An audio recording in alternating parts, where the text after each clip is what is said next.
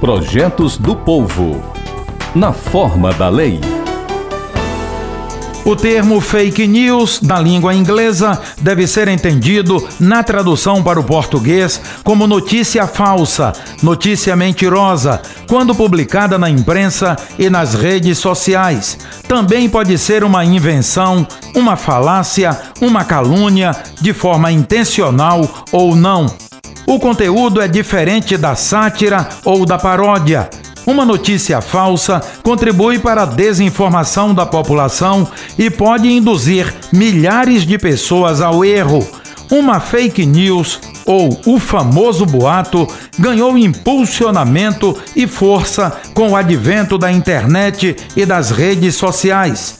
No período da pandemia da Covid-19, o compartilhamento de notícias falsas gerou muitos ruídos na rede social e atrapalhou a divulgação de informações relacionadas à prevenção e ao combate à doença. Com o objetivo de mudar o cenário e criar o hábito de checagem das informações, a Alessia aprovou a chamada Lei das Fake News, número 17.306-20, iniciativa da ex-deputada Érica Amorim, que entrou em vigor a partir da publicação no Diário Oficial do dia 6 de outubro de 2020. Segundo a lei, a data 24 de março entrou para o calendário oficial de eventos do Estado como Dia Estadual de Conscientização e do Combate às Fake News, com o objetivo de coibir a disseminação de notícias falsas no Ceará.